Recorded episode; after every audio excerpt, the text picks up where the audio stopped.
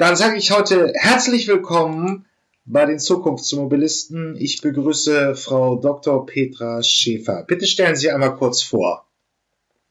Ja, hallo. Mein Name ist Petra Schäfer. Ich bin Professorin für Verkehrsplanung an der Frankfurt University of Applied Sciences und dort auch ähm, Geschäftsführerin des Research Lab für Urban Transport, wo wir eine Forschungsgruppe haben.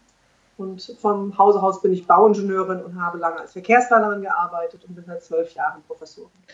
Ähm, ja, in der Verkehrsplanung und in der Verkehrs im Verkehrssystem tut sich nun eine ganze Menge, weil eben zwei große Themen erst oder drei große Themen reinkommen.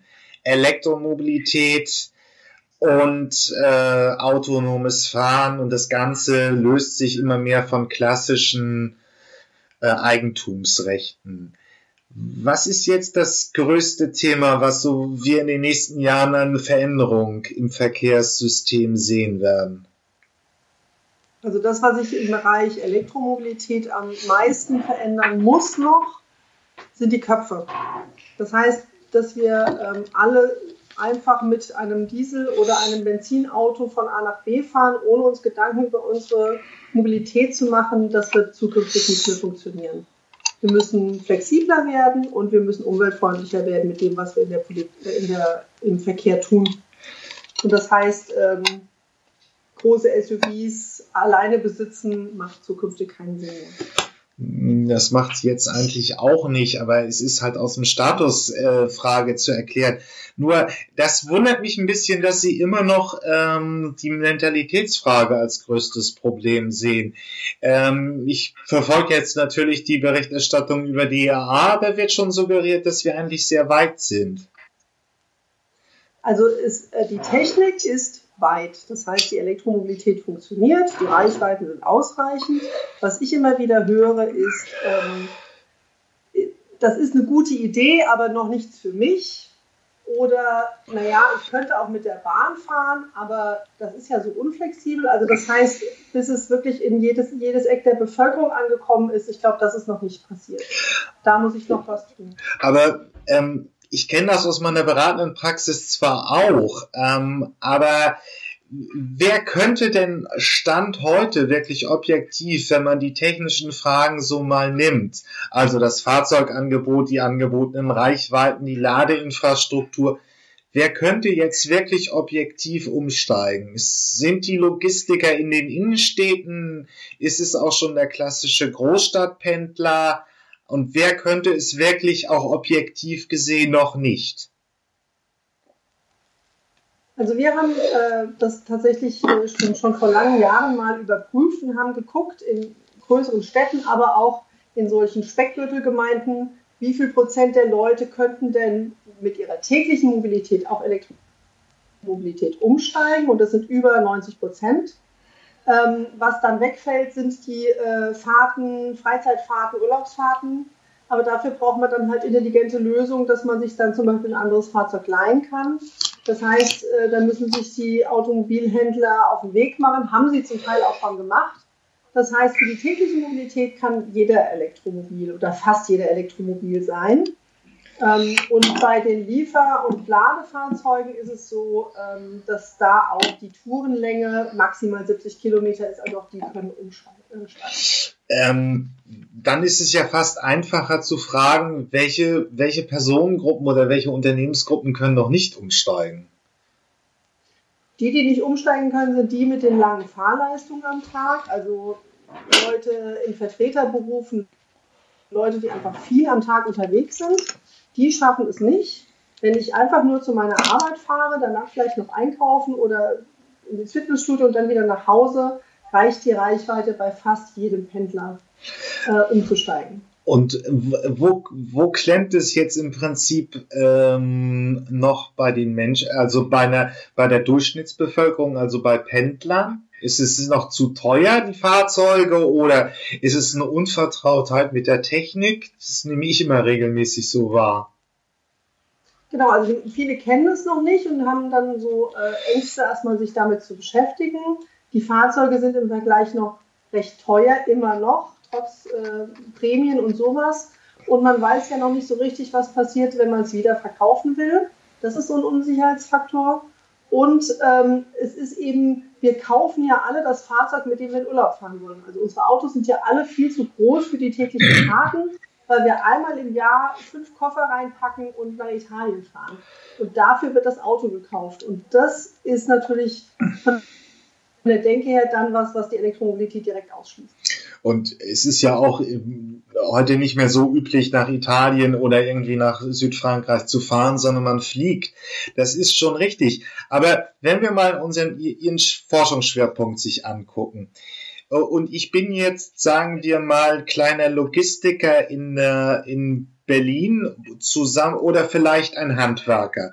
Welche Schritte müsste ich jetzt tun, um mich praktisch in die Zukunftsmobilität zu bewegen. Das bedeutet natürlich ein elektrisches Fahrzeug, aber es bedeutet vielleicht auch, dass man schon einen Schritt weiter denkt. Also an andere Verkehrskonzepte. Genau, also wenn ich jetzt rein auf ein elektrisches Fahrzeug umstellen will, dann ist die große Frage, kann ich das denn bei mir laden? Also habe ich genug Ladekapazität, äh, Stromkapazität bei mir zum Beispiel auf dem Hof?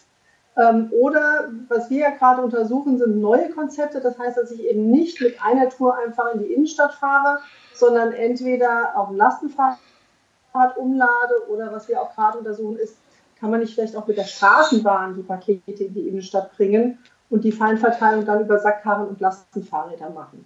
Also muss ich überhaupt mit dem Laster noch in die Innenstadt fahren. Aber es wird in dem Sinne nicht so bequem zu sein, so wie jetzt. Ich habe einen Transporter und fahre in der Innenstadt einfach äh, die Pakete aus oder ähm, bin Handwerker, habe halt meinen mein, ähm, Van und kann eben aber das Werkzeug hinten drin und kann ähm, fünf Kunden an einem Tag äh, bewältigen. Es wird komplexer. Es kann komplexer werden. Gerade bei den Handwerkern haben wir das Problem, dass die ja eigentlich ihre Werkstatt mit sich rumfahren. Wir hatten auch äh, Gesprächstermine mit Handwerkern und bei denen ist tatsächlich die, ähm, die Distanz zur Elektromobilität noch ziemlich groß, weil die ihre Fahrzeuge oft umbauen lassen. Also da sind ja Regale und Werkzeughalter ja. und alles Mögliche drin. Das heißt, die tauschen ihre Autos gar nicht so oft aus wie andere. Ähm, von der Standzeit und Ladezeit ist es kein Problem, weil, wie Sie schon sagen, es sind vier, fünf Hand, äh, Handwerkstermine dann am Tag. Das heißt, die fahren gar nicht viel rum. Die stehen viel vor ihren Baustellen, aber die Fahrzeuge müssen komplett umgebaut werden und dann trauen die sich noch weniger dran, auf schon Elektromobilität zu setzen. Ähm, vielleicht nochmal zu dem Punkt, ähm, was müsste der Staat, was müssten Kommunen jetzt nochmal machen, damit, sagen wir mal, wirklich diese Gruppe, die ersten, die Logistiker und die äh, Handwerksbetriebe umsteigen können? Also bei den Logistikern ist es so, dass wir zurzeit in einem großen Forschungsprojekt mitarbeiten, wo ähm, Elektrofahrzeuge mit einer Förderung an die Logistiker ausgeliefert werden ähm, das heißt, da wird auf Bundesebene gerade schon etwas getan. Wenn wir an Städte und Gemeinde denken, ist es wichtig, dass eben dieser, diese Aufklärung passiert. Also dass Handwerker, dass Lieferanten vor Ort ähm, mit Elektromobilität in Kontakt kommen können auf einer einfachen Ebene, sich informieren können und dann eben auch diese Probleme, die im Kopf so rumspuken, ausgeräumt werden können. Das ist, glaube ich, das, was zurzeit am meisten getan werden muss. Ich halte nichts davon, mit der Gießkanne Ladeinfrastruktur in Städten zu verteilen, sondern da sollte man lieber überlegen, wenn ein Handwerker umstellen möchte, kann man den zum Beispiel unterstützen mit einer Ladeinfrastruktur vor seiner Tür oder so. Also, ähm, ja, der Bund macht es. Bleiben wir nochmal bei der politischen Ebene. Der Bund macht es ja gerade. Die, die ähm, Ladesäulen werden massiv ausgebaut. Brauchen wir also an jeder, ich benutze mal den Begriff Gießkanne in der Innenstadt, also eine Ladesäule, damit ist wirklich ist durchskaliert oder ist es besser wirklich äh, zu sagen, wenn jemand eine, ähm, an seinem Werkhof, an seiner ähm, Handwerkergebäude eine Ladestation hat, ist es die sinnvollere Lösung? Also ich halte von dem Gießkannenprinzip nicht viel, sondern wenn, dann sollte es ein ordentliches Konzept geben, wo ich entscheide, wo sollen die Leute denn parken, wo, wo wollen die denn hin. Als es jetzt einfach irgendwie im 300 Meter Radius zu verteilen. In den Niederlanden gab es ein Konzept, als das mit der Ladeinfrastruktur angefangen hat. Ähm, da konnte man als Bewohner eine Ladeinfrastruktur vor seinem Haus beantragen, wenn man ein Elektroauto hatte. Dann wurde das im öffentlichen Straßenraum installiert. Und wenn der Nachbar dann sich auch angemeldet hat, dann hat, wurde gesagt, nee, da steht ja schon einer. Aber wenn sich dann einer gemeldet hat, der drei Straßen weiter wohnt, dann hat er wieder eine Ladeinfrastruktur bekommen. Das heißt, mit den Wünschen der Bewohner wurde die Ladeinfrastruktur aufgebaut. Das fand ich eine sehr schlaue Idee. Also praktisch die, äh, eine Partizipation, dass Menschen wirklich darüber abstimmen können, wo das in der Stadt äh, notwendig ist und dann praktisch reagiert der Staat darauf, indem er es da hinsetzt und nicht einfach auf, äh, am Schreibtisch eine Entscheidung trifft. Genau, das fand, das fand ich eine schlaue Idee. Hm, gut. Jetzt ist der Staat aus der Verantwortung entlassen. Ich nehme es auch immer dem noch so wahr. Es ist natürlich ein medial großes Thema in den letzten Jahren. Jetzt hier im, im, im April hat eben auch Volkswagen seine Werbekampagne gestartet. Seitdem ist das gefühlt wirklich alle zwei Wochen in den Medien. Trotzdem sind die Deutschen noch relativ schlecht informiert. 40 Prozent fühlen sich jedenfalls schlecht über Elektromobilität informiert. Ähm, da hat die KfW, ich hoffe, ich finde die Studie auch noch, ähm, auch mal rausgefunden, dass die Deutschen immer noch ähm, 100 Kilometer weniger Reichweite schätzen, als es tatsächlich bei den Fahrzeugen, die Modelljahrgang 2018 vorhanden ist. Also 100 Kilometer schlechter, als es real wirklich vorhanden ist.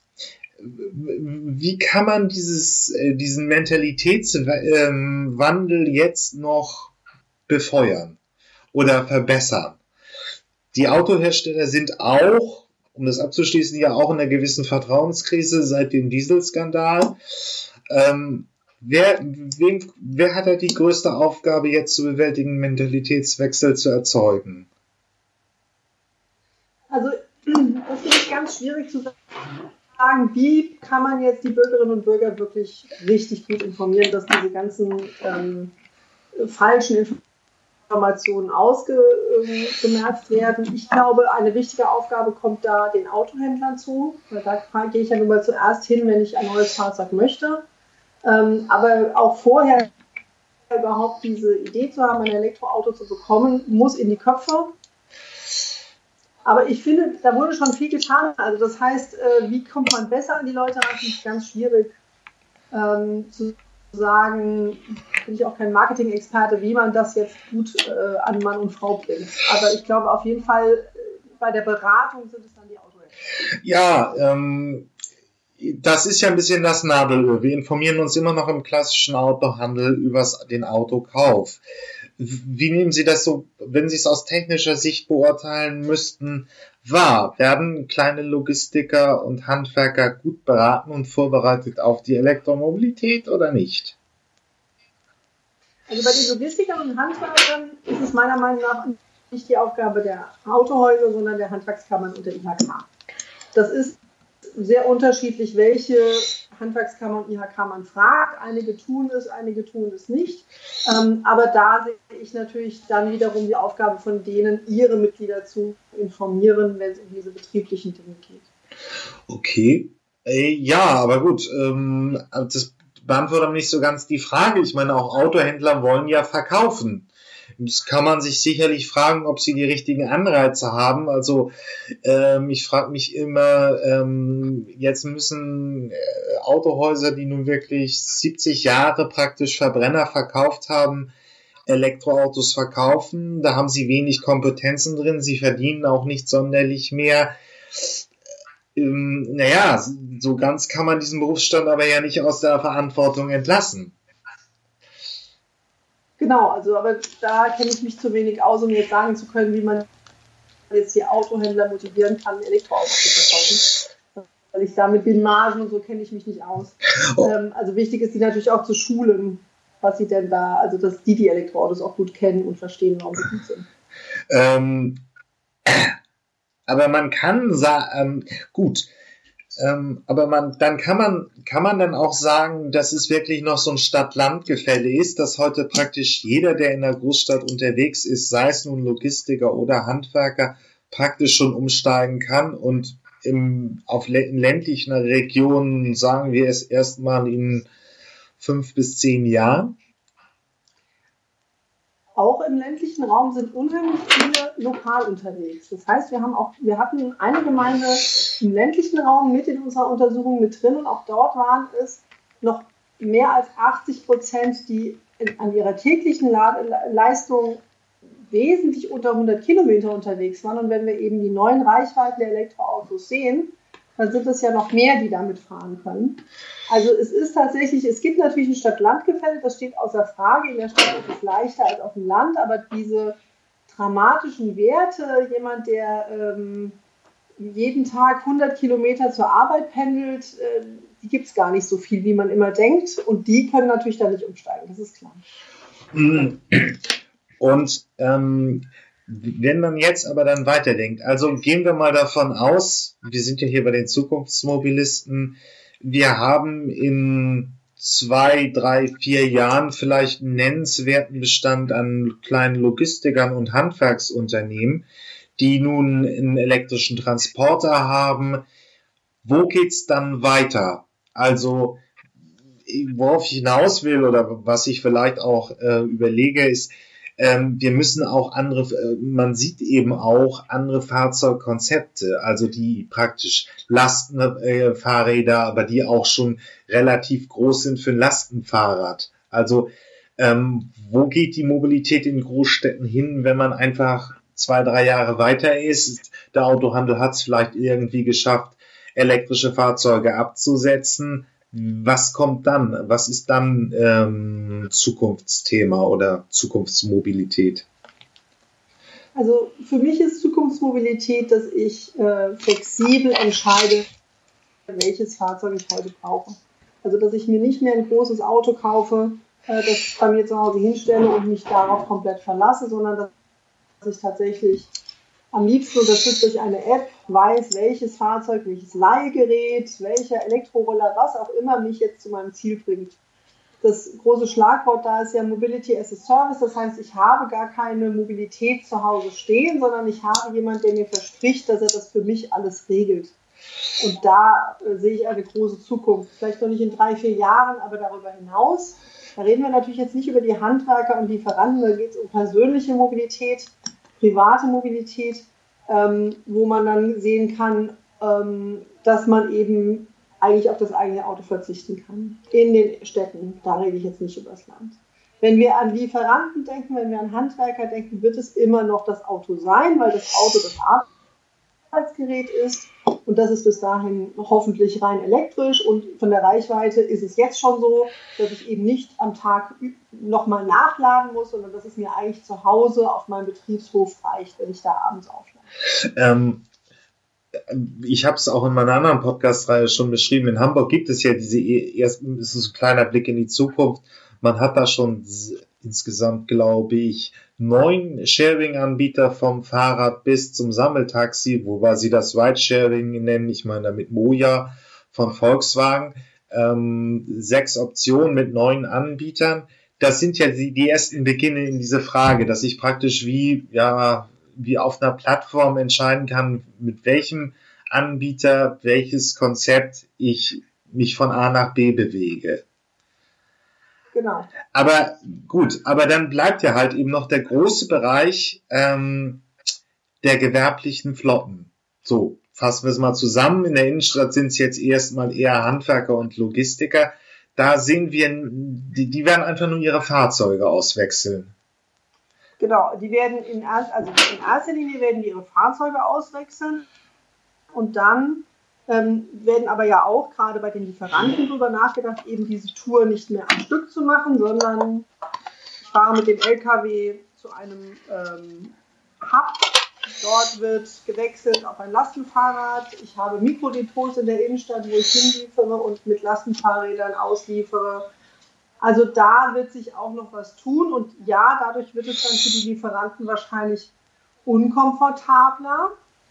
Allerdings, weil dieser Umschlagvorgang immer wieder stattfindet, allerdings ähm, arbeiten die Logistiker dort ja aktiv mit, weil sie merken, dass sie zum Beispiel gar nicht mehr genug Fahrer haben. Also das heißt, aus dieser betriebswirtschaftlichen Sicht gucken müssen, wie sie die Pakete weiterhin liefern können und auch ein Interesse daran haben, umweltfreundlicher unterwegs zu sein, weil die Fahrverbote sind zurzeit ja noch nicht so richtig äh, am Start, aber werden ja dann doch noch kommen. Also ähm, wir ein großer amerikanischer Online-Handelskonzern mit sechs Buchstaben will ja im Prinzip äh, in bleiben wir mal beim Beispiel Berlin, will in Berlin ein großes Lagerzentrum, das haben sie City Hub genannt, äh, bauen und dann wie geht's, wie, wie müssen wir uns das jetzt genau vorstellen? Also mh, einerseits dort wird umgepackt auf kleinere Transporteinheiten und dann in der Stadt verteilt. Das kann vom Lastenfahrrad zum Transporter, ähm, es kann aber auch eine Sackkarre sein. So ungefähr müsste man sich das vorstellen.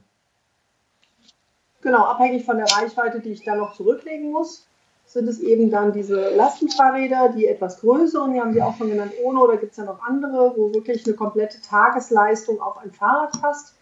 Oder wenn es dann eben ums Eck ist, dann kann ich eben auch einfach eine Sackkarre nehmen und wie so ein Blütenblatt von dieser Station aus ausliefern. Aber ist der Prozess nicht sehr, sehr viel ineffizienter für Logistiker? Also mir kommt es noch ein bisschen mh, mm, grün, äh, eine grüne Vision vor. Ähm, vor allen Dingen diese Zerfaserung bedeutet ja dann auch wieder, also wenn ich, wenn ich nicht nur einen Transporter habe, sondern viele kleine Konzepte, dass das auch sehr schwierig zu handeln ist. Ähm, ähm, wird es kommen oder will man, dass es so kommt? Ist es die Frage. Genau. Also es ist tatsächlich so, dass ähm, auf so ein großes Lastenfahrrad, das ist ja kein Vergleich mit irgendwie einem kleinen Fahrrad mit einem Anhänger, tatsächlich ähm, die Arbeit eines Tages drauf passt. Alles, was kleiner ist, funktioniert natürlich nicht. Also ich muss ja einen, einen Mitarbeiter den ganzen Tag auslassen können. Der kann da nicht noch fünfmal irgendwie nachladen. Das, das geht nicht. Das heißt, entweder ich habe ein Mikrodepot in meinem Zustellgebiet und nehme dann die Sackkarre und mache Blütenblätter um mein Mikrodepot drumherum und komme halt immer wieder zu meinem Mikrodepot zurück. Oder ich habe eben ein großes Lastenfahrrad, wo meine komplette Tagesleistung drauf ist und fahre die Tour statt eben mit dem Sprinter oder mit dem großen, mit dem großen LKW, dann mit dem Lastenfahrrad aus. Aber es muss sich natürlich betriebswirtschaftlich für die Logistiker lohnen, Umweltbewusstsein hin oder her, sonst machen die dann natürlich dabei nicht mit. Also das heißt, es muss eine Tagesleistung sein. Ähm, weil im Prinzip, wenn ich mich, wenn ich mir Großstädte jetzt oder auch Medien in dem Bereich angucke oder auch Verkehrspolitiker aus, äh, aus größeren Kommunen, sie wollen einfach weniger Fahrzeuge in der Stadt haben. Also Platzverbrauch, ähm, Lebensqualität steigern, weniger Lärm, weniger Emissionen. Ähm, und das wird mir aus diesen neuen Zukunftskonzepten eben noch nicht schlüssig. Ja, die Fahrzeuge werden an sich kleiner, aber ähm, trotzdem sind sie ja, werden dir die Autos nicht unbedingt weniger. Es sind gar nicht, also die, die großen Kurier- und Expressdienstleistungen, die wir alle kennen und die, deren Buchstaben ich jetzt nicht aufzähle, ähm, das sind 10% des Verkehrs in der Innenstadt. Mehr ist es nicht. Das meiste, was wir haben, sind tatsächlich Privatfahrzeuge und die Handwerker, die aber auf ihr Auto nicht verzichten können. Das heißt, diese dieses Gerücht, dass wenn wir den Wirtschaftsverkehr oder die großen Lieferanten in den Griff bekommen, wir unsere Verkehrsprobleme lösen in den Innenstädten. Das wird nicht passieren. Okay, das heißt im Prinzip, dann bleibt das Verkehrsproblem eben noch, dass die Privat-PKWs irgendwie aus der Stadt raus müssen. Genau. Und, und was wir, also wie gesagt, es gibt die großen Lieferanten. Und was wir nicht vergessen dürfen, ist der Bäcker, der fünfmal am Tag seine Filialen beliefert, der Blumenhändler, der mit einem privaten Auto ausliefert. Also die meine ich jetzt damit nicht. Ne? Also diese 10% ist tatsächlich die großen Lieferanten, die äh, uns unsere Online-Pakete bringen. Okay, ist eine interessante Frage, weil sie immer anders diskutiert wird. Aber es ist in der Regelfall wahrscheinlich auch immer einfacher, sich, sagen wir mal, seinen Unmut übers, äh, über den Innenstadtverkehr an den Großen auszulassen, als an den Kleinen, mit denen man halt auch äh, täglich zu tun hat. Also und für diese, wenn wir, wenn wir einfach sagen, wir wollen weniger Autos und weniger Verkehr in den Städten haben, muss man eben die Stellschraube haben, das eigene Fahrzeug, was ja ziemlich ineffizient in der Großstadt ist, durch Mobility as a Service zu ersetzen. Genau. Das heißt, wir brauchen ordentliches Parkraummanagement. Das haben wir zurzeit noch nicht. Wie würde das aussehen? Das wäre ja dann im Prinzip auch eine staatliche Aufgabe, oder? Genau, also das Problem, das wir zurzeit in Deutschland haben, ist, dass das Parken viel zu preiswert ist, dass ich überall in der Innenstadt immer noch ein Eckchen finde, wo ich ja da vielleicht doch noch sehr preiswert oder sogar umsonst parken kann. Das heißt, mich äh, hindert ja nichts daran, mit dem Auto wirklich mit in die Innenstadt zu fahren. Und wenn wir uns jetzt die Niederlande angucken, wo das Parken einfach 30 Euro in der Stunde kostet, im Vergleich zu unseren 5 Euro in der Stunde oder was, lassen wir es, lassen wir es 8 Euro in der Stunde sein, dann ähm, funktioniert es das nicht, dass äh, wir ähm, sagen, wir haben ein Verkehrsproblem, aber jeder darf in der Innenstadt für 1 Euro in der Stunde parken. Das geht zukünftig nicht. Das heißt, es muss teurer werden. Ähm, das, aber die, die Strategien müssten dann einerseits sein, wirklich das äh, Push-Faktoren praktisch, also die ähm, das Parken in den Städten zu verteuern und auf der anderen Seite eben, es wird jetzt auch diskutiert, irgendwie ein Euro ähm, Jahresabo für ähm, ÖPNV zu machen, also stark, den ÖPNV stark zu vergünstigen, so dass es keinen Sinn mehr macht, eigentlich ein Auto zu haben. Genau, und dass vor allem dieser Preis eines ÖV-Tickets zu einem Parkticket im besseren Verhältnis steht. Also zurzeit ist es so, dass wenn ich mit dem öffentlichen Verkehr in die Innenstadt fahre, ähm, zahle ich meistens mehr hin und zurück, als wenn ich dort parke. Und das ist natürlich Quatsch. Das darf nicht so sein. Das muss andersrum sein. Sonst ist es nicht attraktiv. So, und hm, in diese Gemengelage und gerade auch bei Großstädten kommt jetzt nun das Thema autonomes Fahren rein. Ähm, ist es eher ein Risiko für die Innenstädte oder eher eine Chance? Also wir untersuchen ja äh, gerade einen autonomen Bus. Der ist bei uns auch schon auf dem Campus gefahren. Und ich finde diese autonomen Fahrzeuge im öffentlichen Verkehr total spannend. Das heißt, äh, ob ich dann irgendwann tatsächlich äh, meine Kinder im autonomen Fahrzeug irgendwo hinschicke, weil keiner mehr dieses Auto fahren muss, das finde ich doch absolute Zukunftsmusik und das ist natürlich dann kontraproduktiv, wenn wir daran denken, dass wir es eigentlich unattraktiver machen wollen oder uns vorstellen, ich muss dann gar nicht mehr parken, sondern mein Auto fährt den ganzen Tag um die fünf Ecken und holt mich dann irgendwann wieder ab. Das ist natürlich nichts, was wir wollen. Aber wenn wir uns vorstellen, dass äh, Shuttlebusse in einem ganz engmaschigen Takt ähm, Ecken einer Stadt erschließen, die vorher mit dem öffentlichen Verkehr nicht gut erschließbar waren, dann habe ich einen Attraktivitätsgewinn, der mit dem autonomen Fahren verbunden ist. Und das ist dann sehr attraktiv. Ähm, sagen hier viele Experten auch, ähm, wenn man wirklich das private Auto, das autonome Fahren oder Fachkreise nennen es ja automatisiertes Fahren ersetzen würde, äh, da müsste man erstens flächendeckend 5G haben, das ist auch nochmal in der Zukunft. Und zweitens mal, dafür sind auch große technische Frage, äh, Herausforderungen noch zu bewältigen. Mhm. Wenn man es aber jetzt auf das Thema ÖPNV verengt, wie muss man sich die Einführung in den nächsten Jahren vorstellen? Also es wird so sein, äh, dass die autonomen Fahrzeuge eben keine äh, große Netzabdeckung brauchen, weil die ja auf festen Touren fahren und diese festen Touren werden am Anfang eingemessen. Das heißt, das Fahrzeug weiß einfach aufgrund seiner Sensoren, wo es lang fahren muss.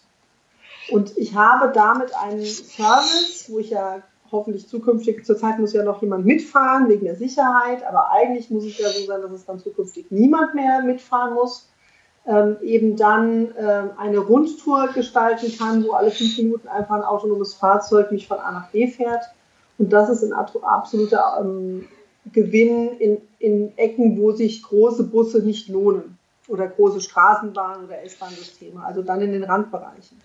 Also das heißt, es ermöglicht mir dann wieder, ähm, wieder besser ohne Auto zurechtzukommen, weil ich auch in Bereiche komme, wo ich sonst eigentlich immer ein Auto gebraucht Ähm, wobei ja auch, wir müssen uns das jetzt vorstellen, ähm, feste Touren bedeutet aber im Prinzip noch das Liniensystem, was man heute aus dem ÖPNV noch kennt oder wird es praktisch so sein, dass wir, sagen wir mal, im Speckgürtel in Berlin alle Straßen ausmessen, die Fahrzeuge da laufen lassen und ich kann sie dann per App rufen und es bringt mich dann eben von A nach B in einem, ich sage mal, ja, was ist im Bereich Süden von Berlin alles, was dazugehört.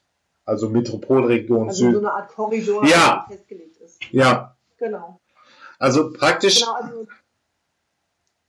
weil, weil wir im Prinzip war ja ein bisschen Versprechen von, von ähm, Auto, automatisierten Fahren in den Innenstädten, dass wir uns auch von diesen starren äh, ähm, äh, Fahrplänen lösen können. Also heute fährt hier in, in der Kleinstadt in Schleswig-Holstein auch äh, jede Stunde ein Bus einmal, aber ich kenne den kaum, dass der voll besetzt ist und er ist halt auch relativ un unpraktisch eigentlich. Es gibt auch einen, genau. also dass man versucht, sich von diesen praktisch, dass ich in Zukunft einfach, ich bin im Speckgürtel vom Süden von Berlin, drücke auf die App-Taste, das Fahrzeug kommt in 10, 20 Minuten und bringt mich dann 10, 20 Minuten weiter weg. Also soweit ist es tatsächlich noch nicht, aber wir reden ja über die Zukunft. Ich kann mir gut vorstellen, dass es in der Zukunft so ähm, gehen kann. Aber da ist eben, also das finde ich selbst auch total spannend. Das finde ich ganz schwer abzuschätzen gerade, wie schnell das geht und äh, was da möglich ist. Ich finde es aber toll, dass wir uns auf den Weg gemacht haben, weil das ist eine ganz spannende Ecke, die uns, glaube ich, da gerade im öffentlichen Verkehr viel ähm, Komfort gewinnen kann. Aber wo, wo stehen wir denn heute, auch wenn wir Ihr Modellvorhaben mal nehmen. Im Stand letzten Jahr, es kommen ja immer mehr dazu, haben wir, glaube ich, zwölf Modellvorhaben mit autonomen Bussen, die entweder auf abgesperrten Geländen wie der Charité in Berlin oder Peter Sorgenfrei war hier und berichtete über sein Modellvorhaben in Göteborg, die also, reden wir noch über Modellvorhaben wirklich ähm, außerhalb von Städten oder schon im öffentlichen Verkehr. Die Fahrzeuge können welche Geschwindigkeit ungefähr jetzt schon solide abbilden? Genau, wir reden immer noch über Modellvorhaben, die aber natürlich die Praxis jetzt mit großen Schritten vorbereiten sollen. Also die so nah an dem tatsächlichen Bedarf eingesetzt werden, dass man das dann auch in kurzer Zeit, also so ein, zwei Jahren dann wirklich umsetzen kann.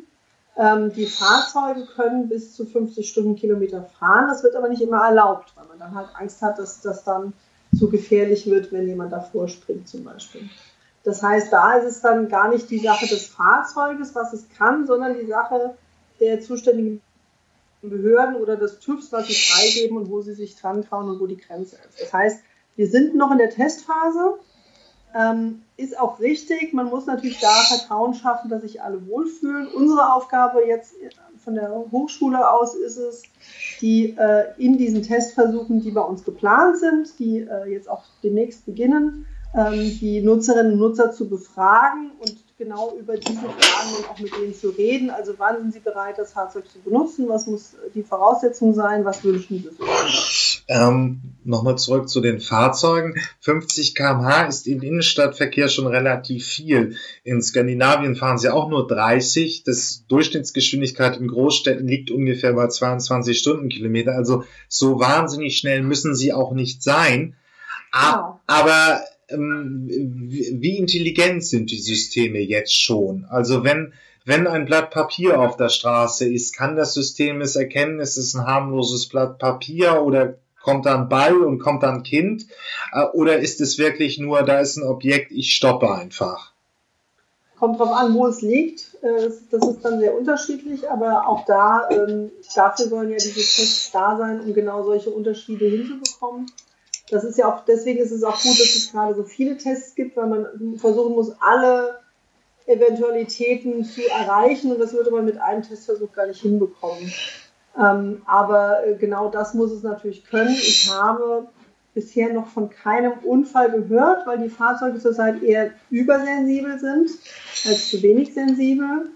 Ähm, es gab einen Unfall in äh, Österreich, da ist wohl eine Fußgängerin vor das Auto gelaufen, das da schon stand. Ähm, das heißt, die Fahrzeuge sind da schon sehr vorsichtig. Die größere Frage ist, kommt es überhaupt zum Fahren, weil die Sensoren zurzeit noch sehr sensibel eingestellt sind. Oh. Aber da muss man sich dann halt auch zukünftig trauen, äh, da Forscher unterwegs zu sein. Ähm, aber wenn Sie sich jetzt, wie sieht dann Ihre Forschung aus, was die Nutzerakzeptanz sieht?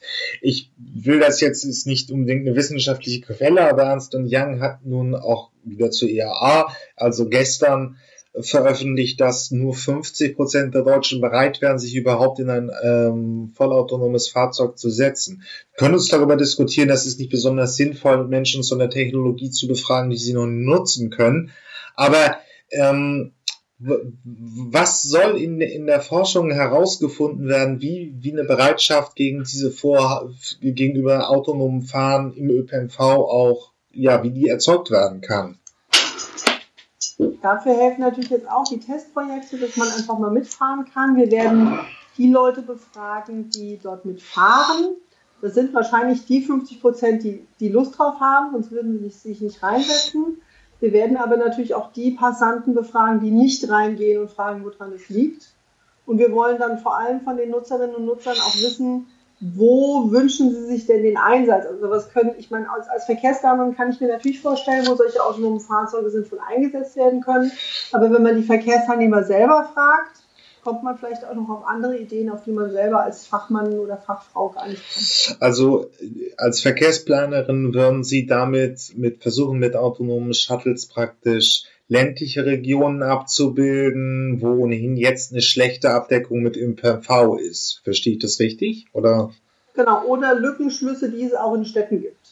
Das ist. Also ähm, zwischen zwei äh, Linien, wo äh, auf einmal die Entfernung ziemlich weit ist. Oder ähm, eben bis zum Bahnhof kommt, fährt dann eine sehr gute Bahn, aber dann kommt nicht mehr viel. Also solche, genau solche Lückenschlüsse, da sehe ich den ganz klaren Erfolg. Also Lückenschlüsse ist für uns Laien so praktisch zwei S-Bahnhöfe, die irgendwie zehn Kilometer auseinander liegen, die aber äh, und die dann zu Fuß zu lang sind und wo man dann einfach einen Shuttlebetrieb bräuchte. Genau, und wo aber nicht genug Fahrgäste da sind. Also wenn ich, wenn ich 50 Fahrgäste in der Stunde habe, dann würde ich wieder einen Bus nehmen. Da lohnt sich der Shuttle dann auch wieder nicht, sondern es geht tatsächlich dann um Lückenschlüsse oder Angebote für wenige Menschen, die aber trotzdem sinnvoll sein können. Ähm, können Sie sich auch vorstellen, dass, dass man irgendwie so, sagen wir, als große Arbeitgeber wie zum Beispiel das Opelwerk in Rüsselsheim einfach seine Mitarbeiter mittels eines Shuttles einsammelt und sie dann wieder zurückbringt?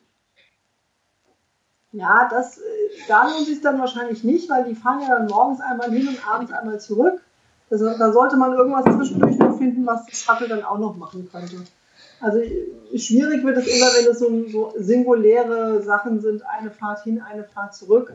Ähm, schöner ist, wenn man dann das autonome Fahrzeug zum Beispiel danach irgendwo anders hinschicken kann. Aber die Grundidee ist natürlich richtig, das kann eine Lösung sein. Ja, damit äh, bleibt Ihnen das Schlusswort, Frau Professor Schäferin. Was möchten Sie uns noch mitgeben in die Zukunftsmobilität? Ja, meine ja, Zukunftsmobilität, Zukunftsmobilität beginnt in den Köpfen und ich glaube, da haben wir alle noch ein bisschen was zu tun. Deswegen finde ich es auch schön, dass Sie äh, solche Interviews machen und uns alle zum Denken anregen. Wunderbar. Ja, dann vielen Dank.